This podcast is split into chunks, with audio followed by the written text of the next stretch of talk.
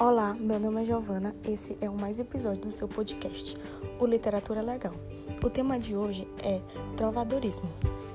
O trovadorismo, ele é um movimento literário que esteve marcado pela produção de cantigas líricas, que é cantigas focadas em sentimentos e emoções e sadíricas, com críticas diretas ou indiretas.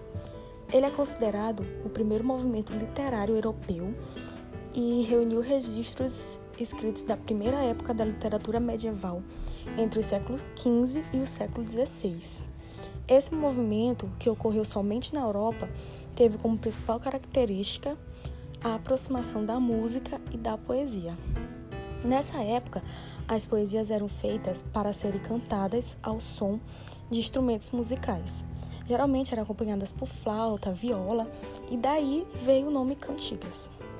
O ator das cantigas era chamado de trovador, enquanto o jogral as declaravam, e o menestral, que além de restar também tocava os instrumentos. E por isso o menestrel era considerado superior ao jogral por ter mais instrução e habilidade artística, pois sabia tocar e cantar.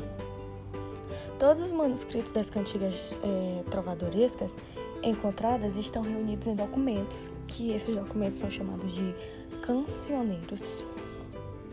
E em Portugal, esse movimento teve como marco inicial a Cantiga da Ribeirinha, que foi escrita pelo trovador Paio Soares da pelo escrita pelo trovador Paio Soares em 1189 ou 1198, pois não se sabe ao certo o ano que ela foi produzida.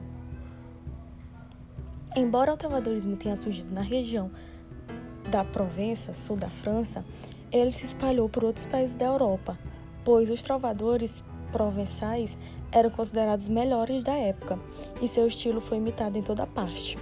O trovadorismo teve seu declínio no século XVI, quando começou outro movimento da segunda época medieval portuguesa, o humanismo.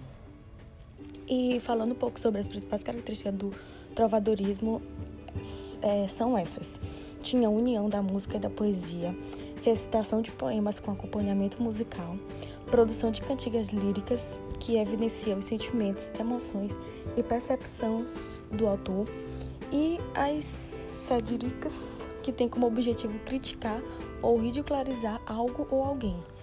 É, os principais temas explorados eram amor, sofrimento, amizade e críticas políticas e social.